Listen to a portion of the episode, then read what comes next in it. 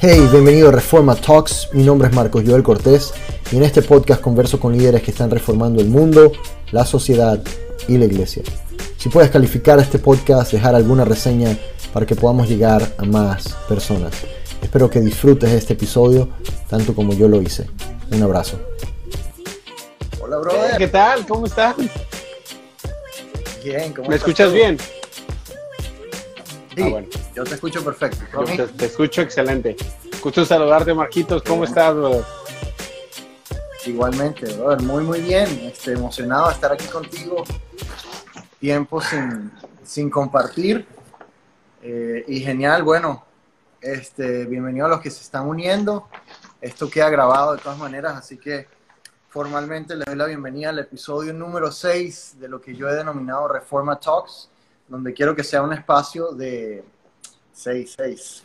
Un espacio para hablar con líderes y amigos que para mí están reformando la sociedad, el cristianismo y la iglesia tal como la conocemos. Y cuando digo reformando, no siempre digo esto, no quiero decir una nueva filosofía, una nueva teología o, la unión de muchas iglesias, sino simplemente eh, volver al diseño original de las cosas, volver al por qué realmente y no tanto al cómo. Eh, aunque a veces el cómo tiene que ver mucho con el por qué, pero bueno, ahí vamos. Y hoy estoy con Alan Álvarez, él es uno de los pastores de jóvenes y adolescentes del Lakewood Church. Y es un amigo. Yo recuerdo que yo viví en Houston, no sé si fueron como tres, cuatro meses, algo así. Pero de- desde que llegué, él me, me recibió hasta en su casa varias veces, ¿no? Y fue como un hermano en ese tiempo, lo sigue siendo. La distancia y el tiempo ha hecho que, que bueno, que no, nos hacemos falta, nos hacemos falta. Y de verdad es muy emocionante tenerlo aquí. Alan, cuéntame un poco qué estás haciendo ahorita, cuéntale a las personas eh, qué estás haciendo dentro del Lakewood Church y qué y cómo llegaste ahí, cuándo empezó todo esto de, de, como decimos en, en nuestro mundo, servirle al- a, a Dios, al Señor. Pues primeramente, muchísimas gracias por, por invitarme, Marcos. Cuando hablas de gente que está reformando, la verdad eso es un eso es algo muy fuerte a veces de escuchar, pero Oh, oh. eh, en su en su medida eh, hacemos lo que lo que el Señor nos ha llamado y bueno, sí, yo soy uno de los jo- de los jóvenes que estuvieron ahí en Leywood en el Ministerio de Español por muchos años y cuando llegó el momento Dios llamó al ministerio y, y bueno, tuve la oportunidad de poder ser parte de, del equipo y soy parte todavía de ese equipo de, de pastores y líderes de jóvenes que tenemos en Leywood.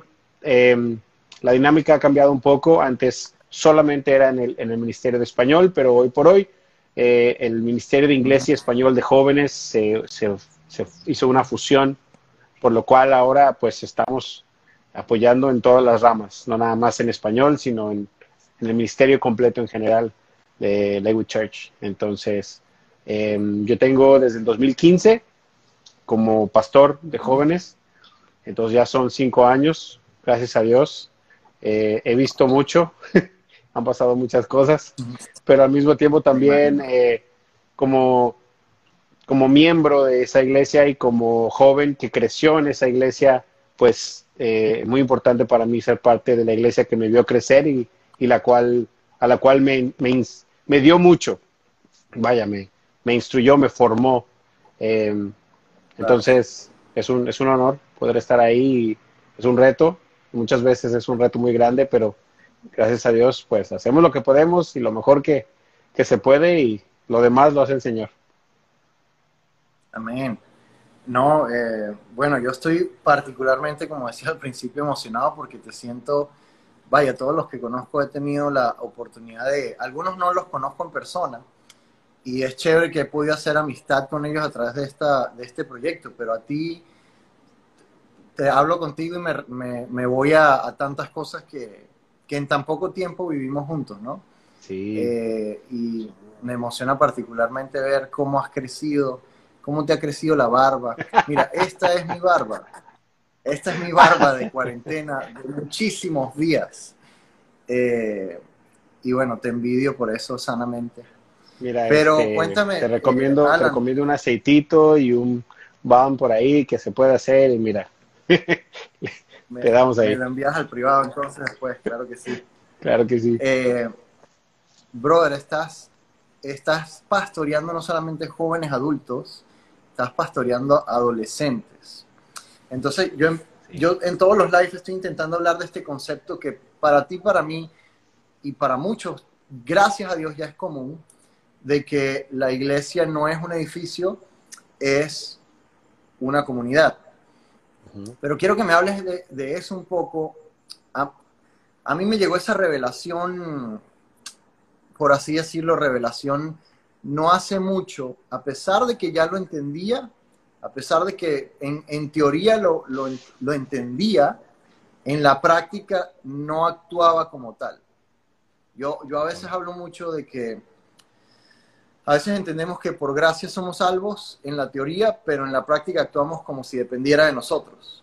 Y lo mismo me pasa un poco con el concepto de iglesia. Vamos a la iglesia, voy a la iglesia, y ese es un lenguaje normal, no hay que quitárselo tampoco. Sí, estamos yendo a un lugar físico, pero somos la iglesia. Ahora, me parece súper interesante que tú lo puedas hablar y, quiero enfocarlo a, los jóvenes y sobre todo a los adolescentes que para mí es bien desconocido, eh, pero tú has lidiado con eso por muchos años, porque ahorita estás, si, si no me equivoco, en la conversación que tuvimos, tuvimos previa, pastoreando especialmente joven, eh, adolescentes, Sí. más o menos de qué edad.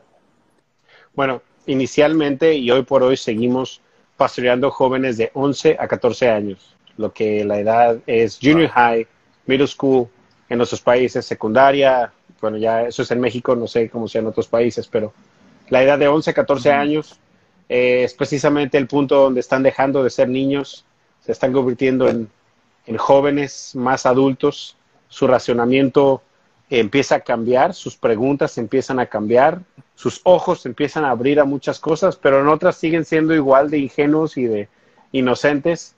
Entonces es una combinación muy, eh, muy difícil a veces, una combinación muy este, interesante de lidiar con ellos. En algunas cosas a veces maduran rapidísimo. Hay áreas de ellos que maduran increíblemente rápido, pero otras siguen inmaduros. Y bueno, lo puedo decir inclusive también como adultos, creo que tenemos muchas áreas que son, somos más maduros que otros, pero son más pronunciadas, son más visibles en ellos cuando están en esa edad y, y pues obviamente están viviendo cambios físicos tan fuertes, tan, eh, no sé, tan, tan drásticos que para nosotros como humanos muchas cosas son como que, ay, por favor, te salió, te salió un granito, te, te está creciendo un poquito de pelo, Claro. o lo que sea, y, y para ellos es o el comienzo de algo grande o el fin del mundo, eh, depende el, el día en el que estén viviendo.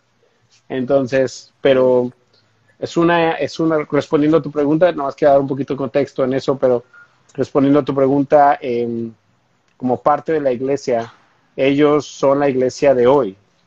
Aunque siempre se dice que es la iglesia del futuro, que es la iglesia que viene, que hay que eh, pues estar siempre metiendo, eh, como que dando recursos. Pero si se les da la oportunidad, ellos son la iglesia de hoy. Ellos entienden conceptos muy fuertes, ellos pueden sentir el Espíritu Santo también, ellos pueden, en muchas ocasiones pueden eh, ver más allá, porque sus ojos son, hasta cierto punto son, no han sido maleados, como decimos en México, no han sido teñidos con cuestiones de política, cuestiones de eh, agendas eh, privadas de gentes. Ellos ven las cosas como son y, y, hasta cierto punto eh, ellos muchas veces ven con más claridad que un adulto. Eh, y eso es algo que, que, a veces creo que la iglesia en general nos perdemos el, el, privilegio de ver, que Dios los está usando también a ellos, más no en la capacidad que nosotros creemos que, o sea, si no los vemos en un púlpito predicando, para nosotros a veces como que no, en realidad, pues Dios está trabajando en ellos, pero en realidad no es tanto. Pero muchas veces ellos tienen conceptos y a veces, eh, como le decimos en inglés, insight, que es como un, un vistazo más cerca, un vistazo más profundo en ciertos aspectos, agudo. más agudo que, que inclusive algunos adultos, inclusive muchos adultos. Sí. Bueno, quiero eh, no dejar de saludar a, esa gente me dice saludos, saludos Andrea, Grisanti, prima, mi mamá está por ahí, eh, desde Caracas, Venezuela. Hola a todos. Eh, gracias, gracias por estar conectados y ver. Qué interesante lo que dices. A veces, y, creo que pasa en todas las iglesias, ¿no, Alan? Eh, son como de relleno, o creemos que están de relleno. a veces nos importan porque llenan una silla más pero realmente no, no se están dando recursos y herramientas y la mente de ellos, bueno, Jesús lo dijo y para mí entran todavía como niños. Eh, si no tienes el corazón de un niño, no puedes ver el reino de los cielos. Y ellos lo tienen literal. Eh, ¿Qué retos has podido ver a lo largo de, de, este, de este caminar como pastor de esos niños, eh, transicionando a adolescentes, adultos, que son tal vez escondidos o, desconocidos para los que hacen ministerio un poquito más arriba, eh, en edad me refiero. varias cosas. La primera es hablar su lenguaje.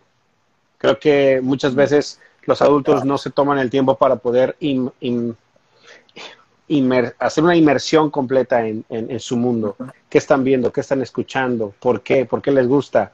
Eh, ¿Qué parte de, su etapa están viviendo como, como o sea, obviamente como adolescentes empiezan pues todas esas cosas de las chicas, los chicos, el corazón, me gusta ella, me gusta él, pero hoy por hoy están saliendo preguntas un poquito inclusive más fuertes, pues el mundo en el que vivimos nos expone a cosas más, más abiertas, no, no que sean eh, necesariamente eh, desconocidas, ¿por qué no? Inclusive lo que es la sexualidad y eh, por ejemplo, la unión libre, cosas así, no, no son desconocidas, ya estaban ahí. La cuestión es que simplemente nuestro mundo es más abierto a exponerlo y creo que al hacer eso, muchas veces lo que pasa es que nosotros solamente vemos, podemos percatarnos de cosas en su comportamiento, mas no estamos viendo el porqué de ese comportamiento. Y al no, al no hacer esa eh, inmersión, esa investigación en lo, que está pasando en su mundo, nos perdemos de mucha riqueza. Entonces, hablar su lenguaje creo que es de los más retos más difíciles. Y por otro lado, es difícil hablar un lenguaje de un mundo que siempre está cambiando. Sus cosas están cambiando todo el tiempo, sus, la manera en que ellos hablan, la manera en que las cosas que les gustan, las modas que están y los estilos de, de vestimenta y todo eso cambia constantemente. Entonces, eh, es una cuestión de siempre estar aprendiendo, siempre estar, eh, pues inclusive estar preguntando. Algo que me, que me, ha ayudado a mí mucho siempre es tener eh, un grupo de, de, su edad, de ellos, a los cuales siempre se le puede preguntar con, con mucha franqueza, oye, ¿qué está pasando en tu escuela? ¿Qué, qué es lo que te gusta? ¿Qué son las personas que, que, más te influyen? ¿Y por qué? ¿Por qué crees que son esas personas importantes en tu vida? Cosas así. Entonces, el hablar el mismo lenguaje que ellos, no me refiero a inglés-español, sino lenguaje de adolescente. Eh, ese es el más, el más, este, el, eso es de las cosas más difíciles, un reto muy grande. La otra es estar al tanto de los cambios que están viviendo eh, en su mundo y también personalmente, porque son dos, dos cosas que están pasando simultáneas. Una está cambiando el mundo alrededor de ellos, al cual ellos están tratando de pertenecer y encontrar su lugar. Y por el otro lado, ellos mismos internamente están cambiando. Están cambiando su manera de pensar y ven cosas en sus papás y ven cambios en ellos y me siento de esta manera y luego tienen ese, esa... Perdón, me fui... Rusa. Un poquito. Tranquilo, eh, ahí estás de vuelta. Eh, está esa montaña rusa de, de emociones. Entonces, muchas veces es esta cuestión de de ver dónde están ellos en el mundo que quieren pertenecer y dónde están ellos personalmente. Eh, esa es una. Y la otra, que yo creo que es un reto muy grande, es eh, poder hablar a su corazón, de manera que ellos mm. sientan que tú, a ti en realidad te interesa su vida. Que, tú en realidad estás tratando de ayudarlos, que no es otra clase, que no es otro, otro mensaje, que, no es otro, otra persona adulta que está tratando de decirles cómo portarse y portarse bien, y sino que en realidad eh, cómo, cómo hacer que ellos sientan el corazón detrás de por qué te digo lo que te estoy diciendo. Y muchas veces eso viene con decir verdades fuertes, decirles la verdad de frente y haciéndolos ver y haciéndolos sentir que ellos pueden con esa información. Ahora, no estoy diciendo que al decirles cosas fuertes, obviamente les hablemos irrespetuosamente o, les, o le hablemos de temas que todavía su mente no debería estar ahí. Estoy hablando de hablar a su vida de manera directa. Ejemplo, un chico que está teniendo una, eh, una relación fuerte con sus papás o una, eh, no sé, es un ejemplo, algo está mintiendo mucho, el poder decirles a ellos, mira, tú puedes mentir todo lo que tú quieras. A final de cuentas, Dios sabe lo que estás haciendo y por otro lado, lo peor que puedes hacer es pensar que al mentirse a los demás, el que en realidad se está mintiendo eres tú a ti mismo. Son cosas que les habla y dicen, ay, tienes razón. Pero si no se los dice a alguien de frente, a veces es como que, pues, mi mamá solamente me dice que no, que no, que no debo mentirle porque me voy a meter en problemas, pero en realidad lo que uno quiere decir es no mientas porque eso crea en ti un corazón que después es difícil volverlo a un lugar eh, donde puedes ser tú genuino. Ahora, eh, por cierto, bendiciones desde Venezuela, bendiciones desde Houston hasta Venezuela y hasta Miami. Pero bueno, yo creo que esos son de los retos más fuertes. Hay, creo que hay mucho más, pero, pero esos son de los más importantes para mí. Genial. Mi, mi esposa es pediatra eh, y ella me, me, explicaba, ahorita tenemos un niño de dos años, va para tres, y él está teniendo cambios cerebrales. Hay incluso una, me, voy a atrever a, meter la pata aquí bien grande, pero a equivocarme, a meter la pata así con los venezolanos. Pero es... Eh, También en México. Creo que el término es secuestro amigdalino, lo que quiere decir que, creo que lo hablaba contigo en la, en la llamada que hicimos previa. Sí. Literalmente, el cerebro de ellos sufre, sufre un secuestro que no los deja razonar como un adulto. Y entonces, por eso tienen las llamadas rabietas o tantrums en inglés, donde ellos simplemente no controlan sus emociones. Increíble que los adolescentes pasan por ese mismo proceso, donde sufren los mismos cambios cerebrales. De nuevo, estoy hablando de un tema desconocido para mí, pero en teoría es, es así, lo que ella me explica. El, el adolescente pasa por cambios cerebrales donde de nuevo está sufriendo, por decir sufriendo, por usar esa palabra, una transformación donde no sabe manejar muy bien sus emociones ni lo que le sucede. Por eso vemos niños que se meten en el cuarto solos, encerrados eh, y no quieren hablarle a sus padres, etc. Es un, gracias, esta es mi esposa que lo hago muy bien. Gracias. Eso es todo, lo está haciendo este, excelente. Exacto, es un, es un reto para nosotros como padres.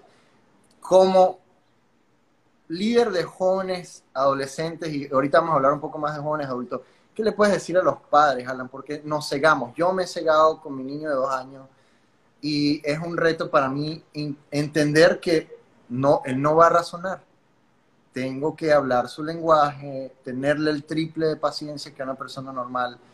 Y es, aparte de todo el tema de paternidad, que, que es un reto de Dios para nosotros, para enseñarnos, pero ¿qué le puedes decir a los padres de adolescentes que dicen yo no sé qué hacer, no los entiendo, eh, casi que los tiran en la escuela para que los crían y los que son cristianos esperan que los pastores jóvenes resuelvan todo. Desahógate aquí. Diles a los padres, miren, no, yo no puedo resolver todo. Eh, ¿qué, qué, cuál tú crees que es el papel de ellos desde tu experiencia, desde, desde la experiencia que has tenido por años trabajando con, con niños y adolescentes de esa forma? Bueno, primeramente, gracias por darme este espacio. Ahora sí, agárrense porque ahí les voy. No es cierto. eh, Miren, yo creo que primeramente en mis primeros años de pastor de jóvenes eh, venían y me traían a un chico o a una chica que estaba teniendo problemas de, actitud o de rebelión o de cualquier cosa. Y, este, y bueno, yo quería hacer mi papel de, pastor y, claro que sí, yo me sentaba con estos chicos eh, a solas y platicaba con ellos. Quería yo hacer lo que estaba yo tratando, hablando hace un momento, quería yo hablar su lenguaje, ver cómo estaban. Este, pero me daba cuenta que muchas veces hablar con el chico me abría muchos la puerta al mundo donde él vivía. Y me daba muchísima cuenta, mm. o sea, me daba cuenta que en realidad el problema más grande no era él o ella, porque ella solamente estaba reaccionando a los problemas que él estaba viviendo. Estaba tratando de sacar lo que esa, o sea, lo que ese joven está tratando simplemente de, decir eh, dentro del mundo en el que vive. Entonces, poco a poco eh, me empecé a dar cuenta que era inútil tener reuniones solamente con los chicos. La idea es ah. siempre tener a los papás ahí, porque ahí es en realidad donde sale el problema. Y no estoy diciendo que los papás son siempre el problema, pero me voy a atrever a decir esto, la mayor parte del tiempo, sin darse cuenta, los papás generan eh, en su amor o en su cuidado o en su manera de querer tratarlos o educarlos, están generando patrones eh, directos o patrones intencionales y algunos patrones sin intención de los cuales están haciendo que sus hijos reaccionen de cierta manera. Entonces, por esa razón, yo, yo a los papás eh, les quiero pues decir, si puede decir, es muchas veces antes de decir que su hijo está en problemas y antes de pedir ayuda, siempre vean desde afuera, como si ustedes fueran alguien desde afuera de su hogar. Si ustedes vieran la dinámica de su casa, si ustedes se pudieran salir un momento y verlo, ¿cómo reaccionarían si los papeles cambiaran? Si usted como papá fuera el adolescente y el niño fuera su papá y estuviera teniendo la misma reacción que tiene contra, con ustedes o contra ustedes, ¿cómo reaccionaría usted?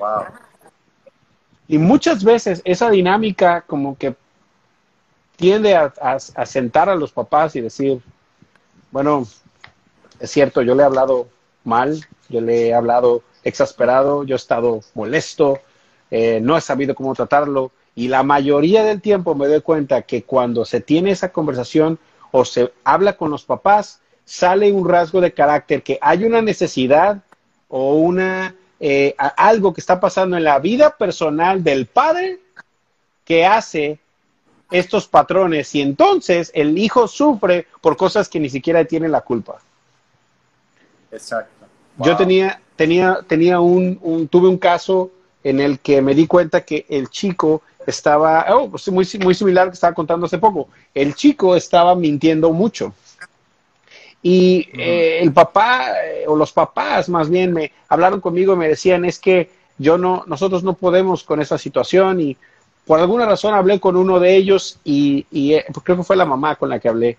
Y la mamá me decía, lo que pasa es que yo he sufrido mucho en mi vida por las mentiras de otras personas. He sufrido demasiado por estas mentiras. Entonces, por eso yo quiero que él no se convierta en un mentiroso. Y yo tuve que decirle con, con, todo, con todo respeto, Usted no quiere que se convierta en un mentiroso porque le daña a usted o porque lo daña a él en un futuro. Y cuando ah, ella se enfrentó contra esa pregunta, desafortunadamente me dijo, creo que es un poquito de las dos. Y le doy gracias a ese, a ese, a ese, a ese papá que, que, pudo, que pudo, pues, hasta cierto punto em, darse cuenta de eso de una manera clara y, entonces, como padres, creo que es, importante ver esa dinámica y por otra, entender el cambio que ellos están viviendo. Y cuando digo entender el cambio es, si usted no lo entiende, si ustedes o nosotros como padres o nosotros como, como ministerio no entendemos en qué está, qué está viviendo un adolescente, lea, edúquese, trate de ver las edades que tienen sus hijos y trate de ver material que lo pueda ayudar que lo pueda, le pueda hacer un poco entender. Hay mucho material muy bueno también cristiano que le puede ayudar muchísimo a entender a su adolescente. Y por otro lado, o sea, educarse y entender que esto es yo creo que lo más importante como padres. El que está en transición no nada más es el, el adolescente pasando de niño a joven. El que está en transición también es el padre pasando de ser de padre de niño al padre de un adolescente. Y si el papá no entiende que él también o ella también, como padre, como madre, está en esa transición, entonces va a ser difícil para ese padre poder decir, te entiendo por dónde estás viviendo, porque yo también lo estoy viviendo. Estamos aprendiendo juntos.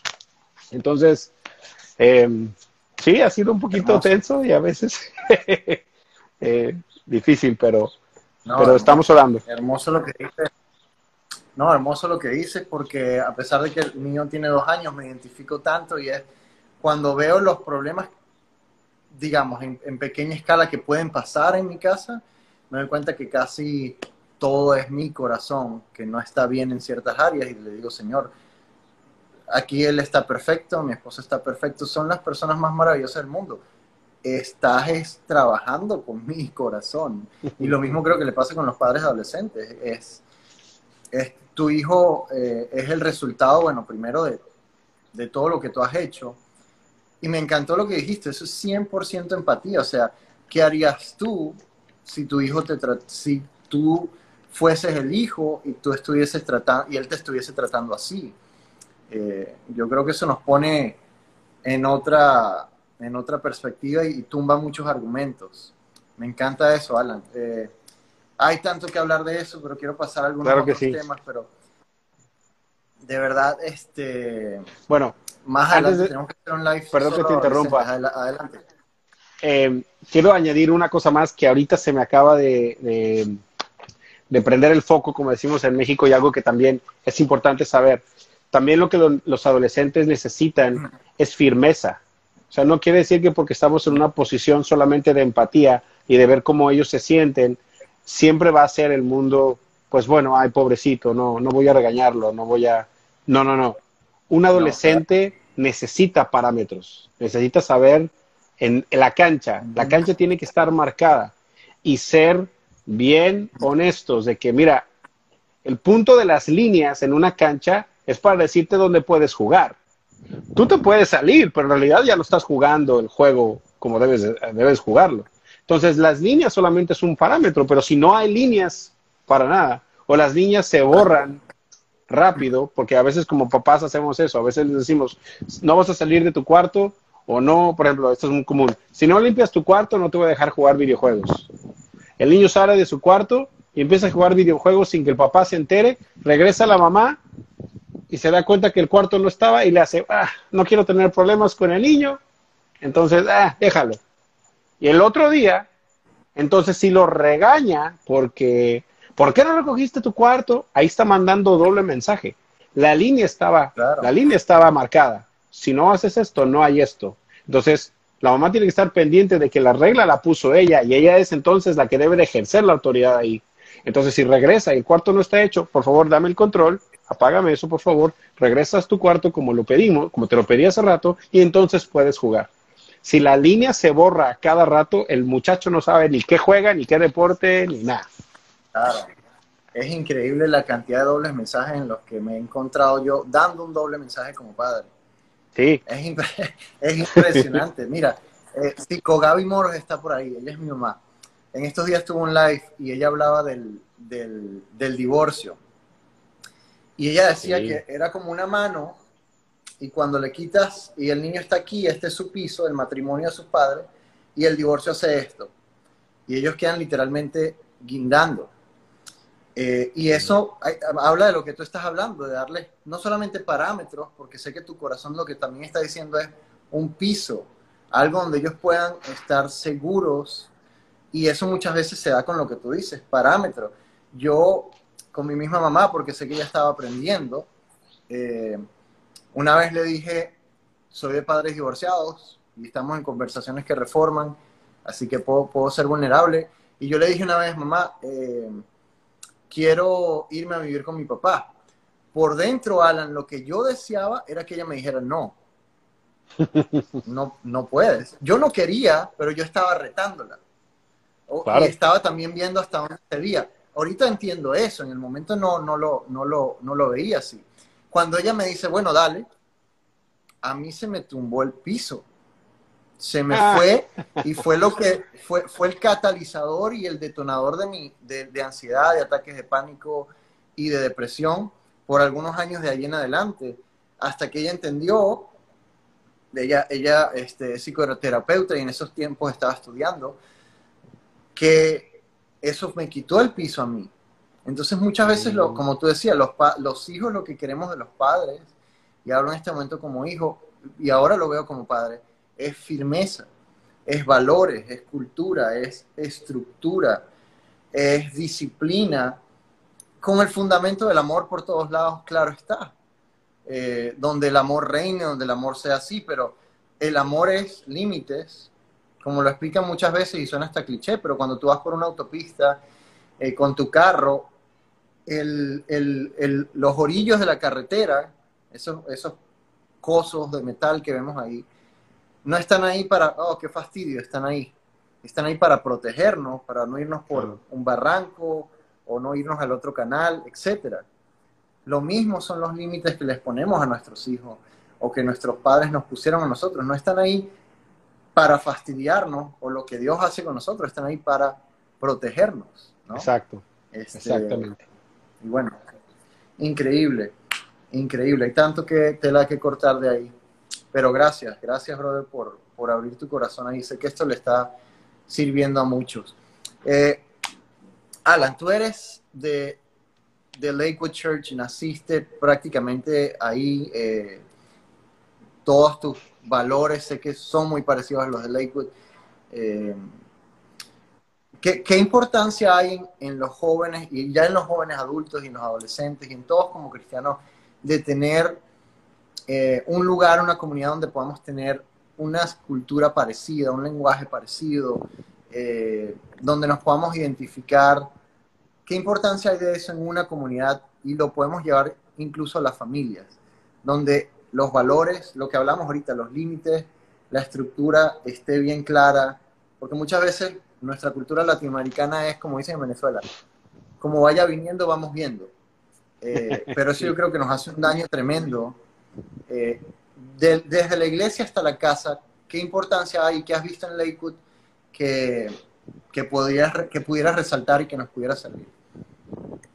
Bueno, eh, híjole, creo que pudiera hablar de muchas cosas, pero en sí creo que primeramente como personas somos personas con una necesidad social, somos personas con una necesidad de, estar alrededor de gente, inclusive los introvertidos, nada más que los introvertidos lo quieren hacer mucho menos, pero sí quieren tener contacto con gente y sí quieren eh, saber que hay alguien a quien les importa. Entonces, la, creo que todo mundo busca un círculo, un, mundo al cual pertenecer, un, eh, alguien que vea la misma manera que yo veo las cosas, cuanto menos que te entienda, ni siquiera que a lo mejor esté de acuerdo contigo, pero que te entienda. Entonces, lo importante de la iglesia y de la comunidad que encontramos en la iglesia es el hecho de que son personas que entienden la misma batalla y el mismo trayecto que estás pasando tú. En el sentido de que todos somos humanos y todos somos pecadores y todos tenemos nuestros días buenos y nuestros días malos y nuestros días peores. Entonces, es esa comunidad la que dice, mira, no me importa en realidad qué está pasando en tu vida, de igual manera me interesas y te amo. Y por ende, yo sé que hay cosas que estás cometiendo mal, a lo mejor estás cometiendo errores muy fuertes en tu vida, pero no soy nadie para juzgarte. Y como no soy nadie para juzgarte, porque no estoy viviendo tu carrera, yo estoy viviendo la mía, eh, te voy a amar sin condición. Y claro, hay cosas que no me gustan de ti o no me gusta de tu, de tu trayecto, de tus decisiones. Me gustaría que me hubieras escuchado, a lo mejor algún consejo que te di, pero no es obligación que me escuches, no es obligación que hagas nada en realidad. Pero lo bonito de estar en una comunidad es que hay alguien que está ahí para aconsejarte, también está alguien ahí para consolarte, está alguien ahí para echarte porras y está también hay gente ahí para impulsarte, porque eh, yo creo fervientemente que, que, la iglesia es para eso, es para impulsarte a ser mejor en todas las áreas, no nada más en tu área como cristiano, en tus hábitos, en tus eh, eh, en ser mejor cristiano y dejar de pecar, ¿no? Que es usualmente lo que la gente piensa que es una iglesia. Es nomás un lugar donde te dicen, deja de estar pecando y si vas a pecar, no peques tanto. No. la iglesia es un lugar donde te dicen, aquí hay una manera de hacer las cosas, Jesús las hizo de esta manera, pero independientemente de cómo escojas y cómo vas a aprender tú en el camino, nosotros queremos empujarte para adelante. Nosotros queremos que logres más. Nosotros queremos que sigas intentando. Te caíste, levántate. Falló tu negocio, inténtalo de nuevo. ¿Quieres una nueva, quieres, eh, tuviste una novia y no resultó bien? Eh, escucha a Dios la próxima vez más agudo. Este, Escucha a, tus, a, la gente que Dios te ha puesto a tu alrededor, toma buenas decisiones, pero levántate, sigue adelante. Dios tiene una esposa, un esposo para ti. Eh, creo que es un mensaje no nada más, no puedo decirlo, es un mensaje de Leywood, de la iglesia a la, que asisto y a la que sirvo y en la que trabajo. Es un mensaje del Evangelio. O sea, eh, Cristo vino para darnos vida y vida en abundancia. Esa vida en abundancia no es un evangelio de que vas a ser rico, no.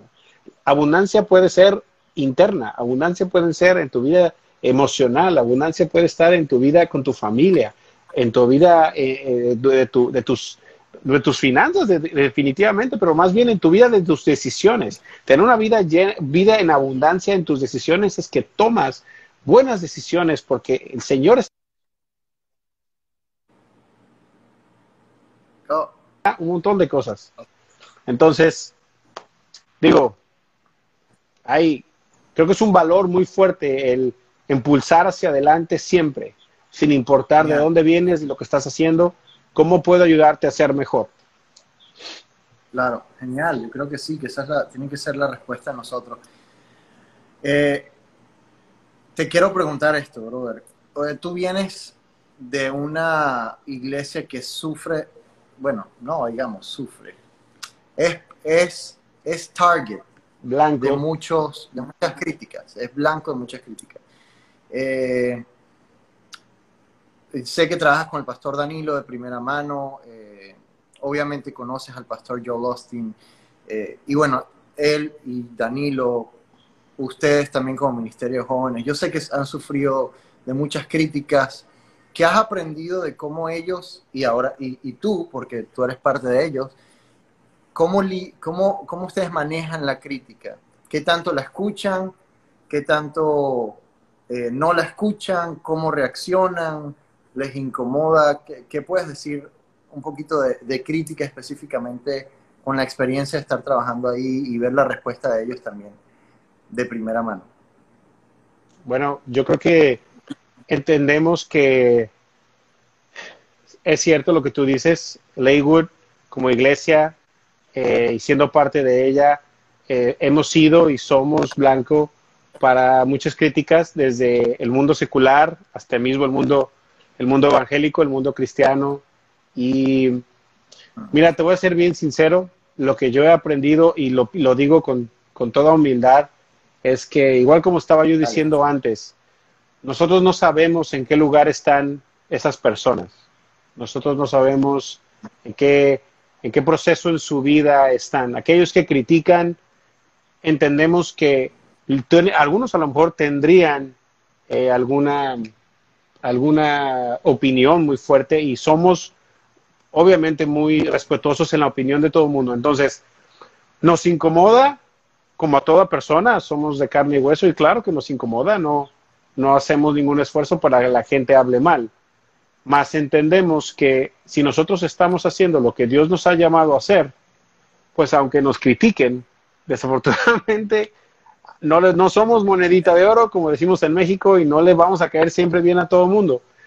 Pero mientras estamos haciendo lo que Dios nos está llamando a hacer, tenemos la seguridad de que estamos bien, bien con Dios, estamos bien con la gente que el Señor nos ha mandado a servir y nos ha mandado a afectar. Y pues lo demás el Señor se encarga. No los juzgamos, nos incomoda a veces su opinión, no nos gustaría que dijeran eso de nosotros, pero, pero no los juzgamos, entendemos que pueden eh, tener, como decimos, muy respetuosamente, tienen su opinión, pero ¿cómo es la respuesta de Pastor Joel? ¿Cómo es la respuesta de Pastor Danilo? La respuesta de ellos siempre es, vamos a echarle para adelante. Las críticas y las, la opinión de otra persona no nos va a parar de lo que nosotros estamos haciendo y no nos va a parar de lo que Dios ha llamado a nuestra vida de hacer. Y si nosotros estamos en la misión, estamos haciendo algo para poder ser mejores y hacer lo que Dios nos está llamando a hacer, sigamos adelante y simplemente, si hay algo que podemos hacer mejor, hagámoslo. Creo que eso es un valor de Lakewood, la excelencia. Si hay algo que a lo mejor no hicimos muy bien, escuchemos, porque a lo mejor sí, en algunas cosas pudimos hacer algo mejor pero, pero hagámoslo. Si se puede hacer mejor la próxima vez, hagámoslo. Pero si de todos modos la gente va a hablar, pues lo hacemos para el Señor y no para el hombre.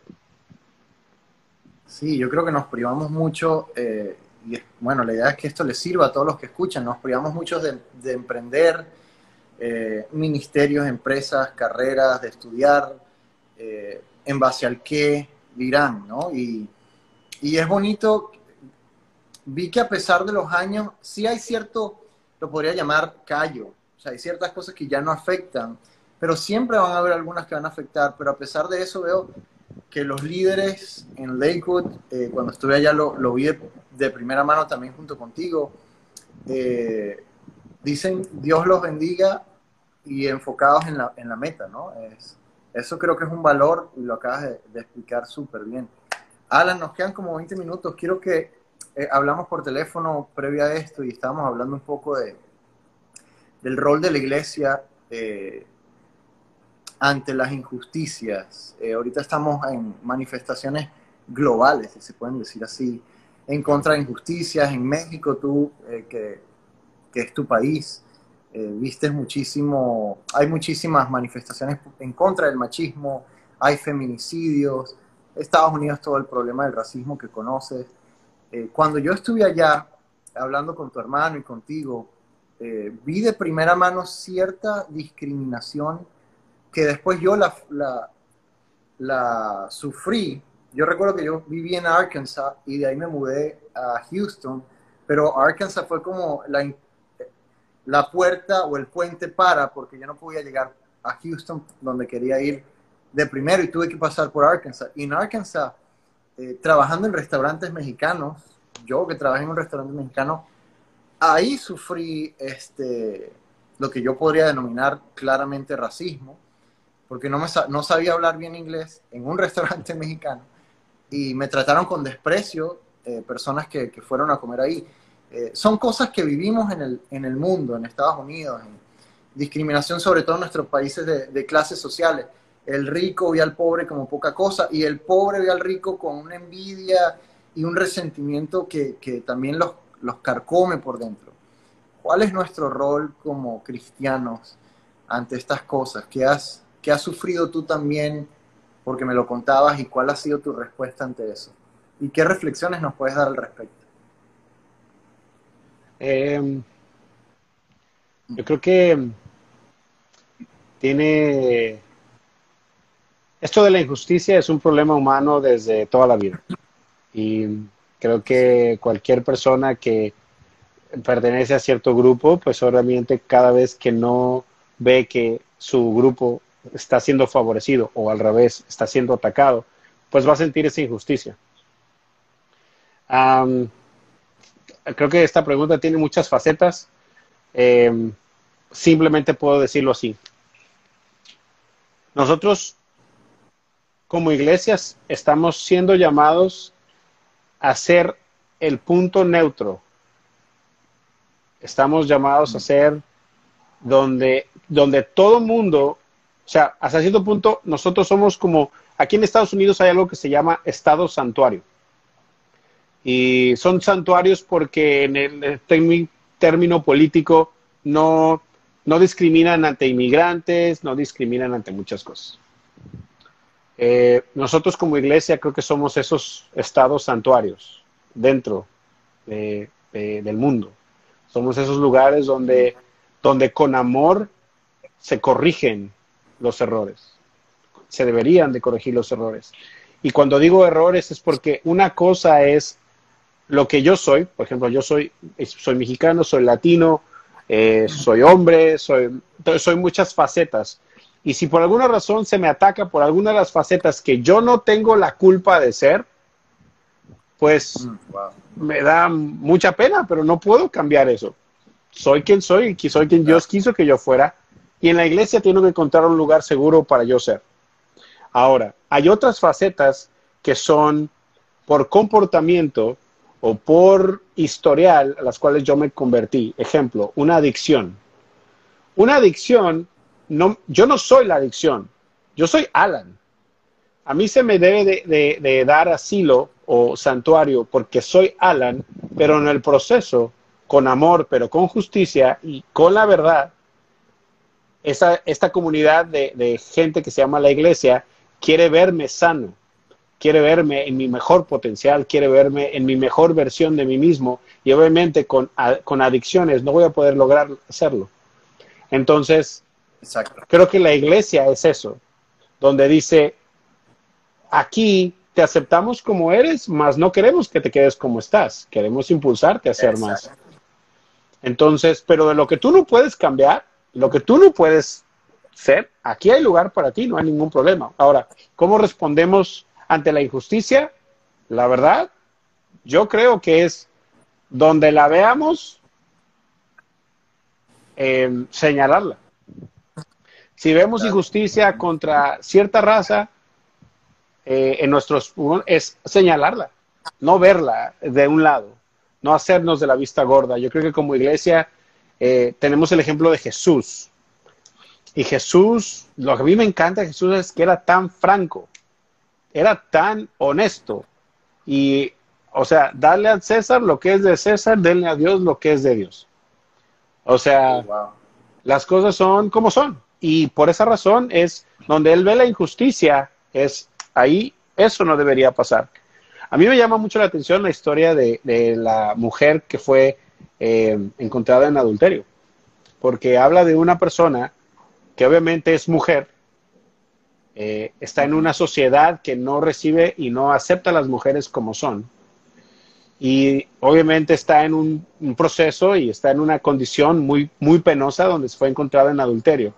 Entonces ella Jesús en ningún momento le dijo, aparten de mí esa mujer, primero porque es mujer y segundo porque es pecadora. En ningún momento.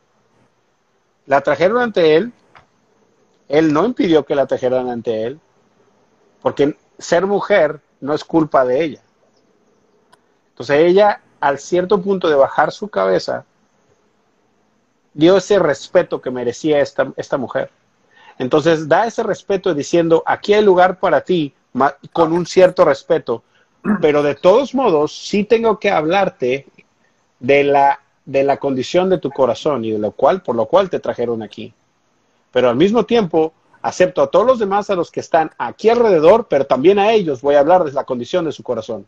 Todos aquellos que estén listos para aventar la piedra y ver lo que es justicia para ustedes, aventar una piedra, yo quiero saber cuántos de ustedes son limpios de pecado y pueden aventarla libremente.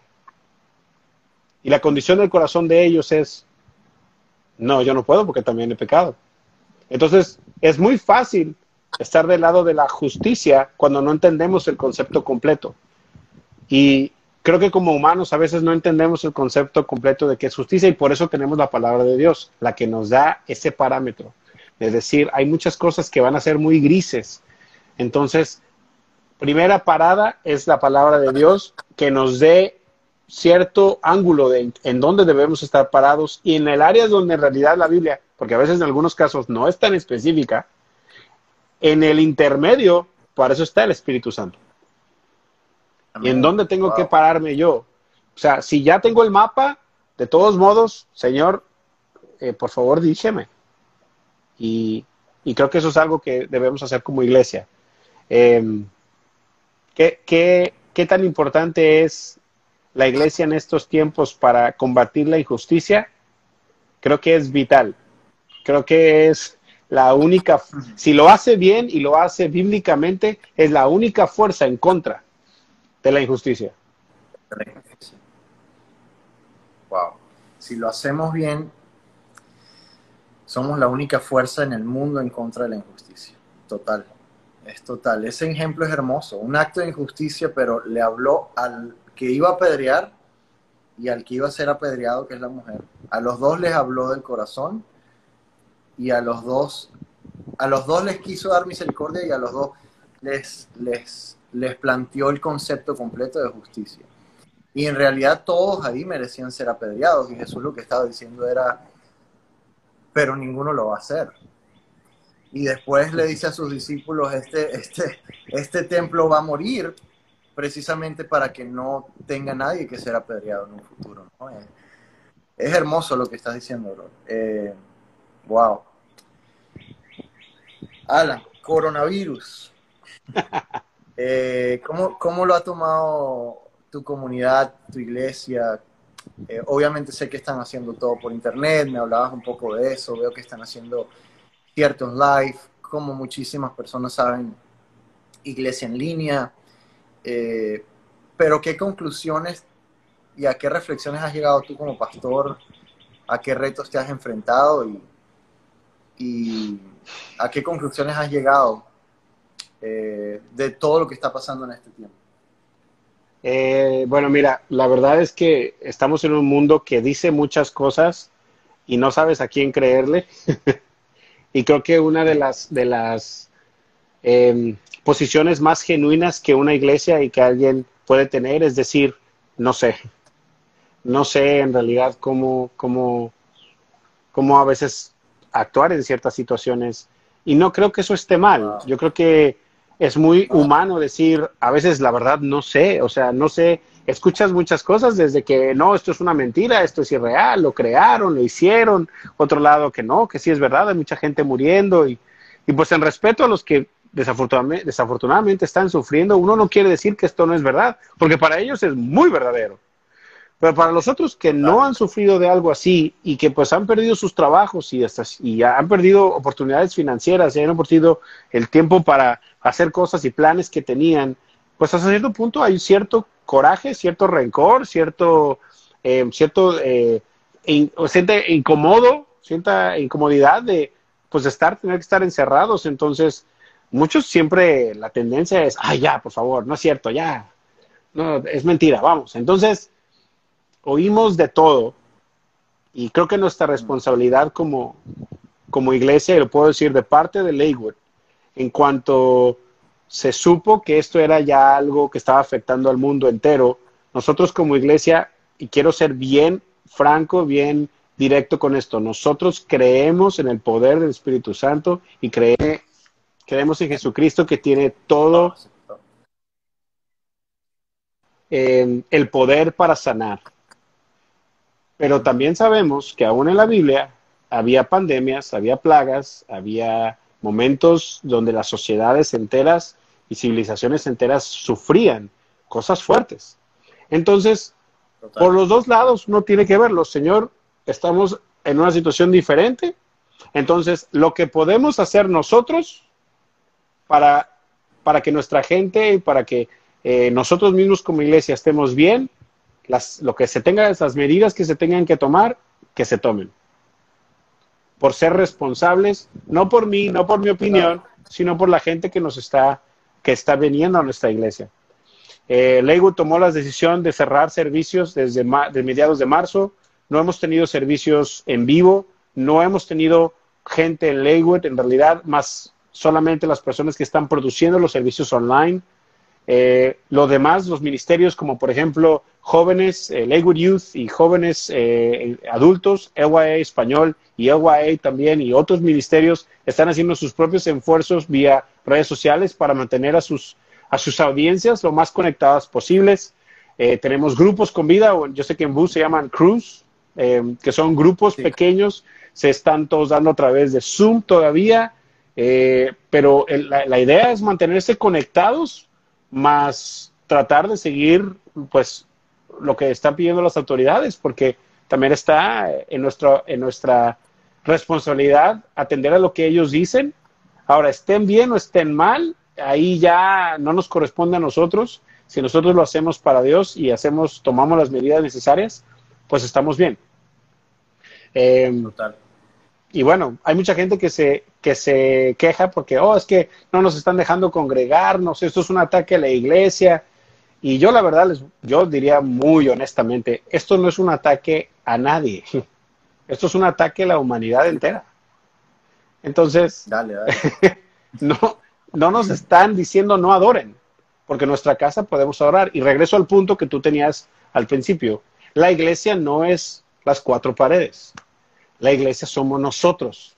Y si somos nosotros, podemos adorar en conjunto o individualmente. Podemos adorar al Señor, podemos tener comunión con otros, podemos aprender, podemos leer, podemos hacer todo de manera que podamos crecer. Pero si estamos esperando reunirnos todos para ser iglesia, entonces no entendimos la idea de ser iglesia de, de veras. Y creo que eso está haciendo el coronavirus. Nos está diciendo, y nos está forzando a decir, no necesitamos tanta cosa. Lo que tenemos, Mm. lo que somos, es más importante que lo que tenemos. Somos iglesia, no tenemos iglesia.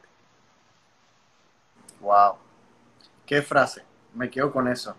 Lo que somos es más importante que lo que tenemos. Somos iglesia, no te- aunque no tengamos el edificio, aunque no tengamos iglesia. Brother, muchísimas gracias por este tiempo. Eh, me la pasé genial. No espero que. No quiero, no, no puedo esperar a que todo esto se acabe para, para ver de verdad, verdad, cuándo nos, nos podemos ver, conocer a tu familia. Eh, Así es. no- nos conocimos y estábamos solteros. Yo estaba comprometido, bueno, ¿no? No, yo, tú estabas comprometido. Tú estabas comprometido, bueno, hoy estabas en vías de, de comprometerte Enviar y yo- y yo ni tenía novia, o sea, yo nada, yo estaba, yo estaba este, en sequía emocional y en ese tiempo. Sí.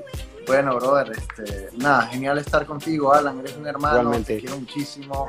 Igualmente. Gracias. Este, y bueno, eh, nada, que se repita pronto. Claro que sí. En contacto, gracias a todos los que a todos los que se unieron. Este, esto fue Reforma Talks número 6 con el gran, el único, el inigualable amigo. Alan Álvarez. Un abrazo, gracias. Marcos. Bueno, chao a todos. Nos hablamos. Muchísimas gracias por todo. Chao a todos. Nos vemos. Claro que sí. Bye bye, hermano. Gracias, bye bye.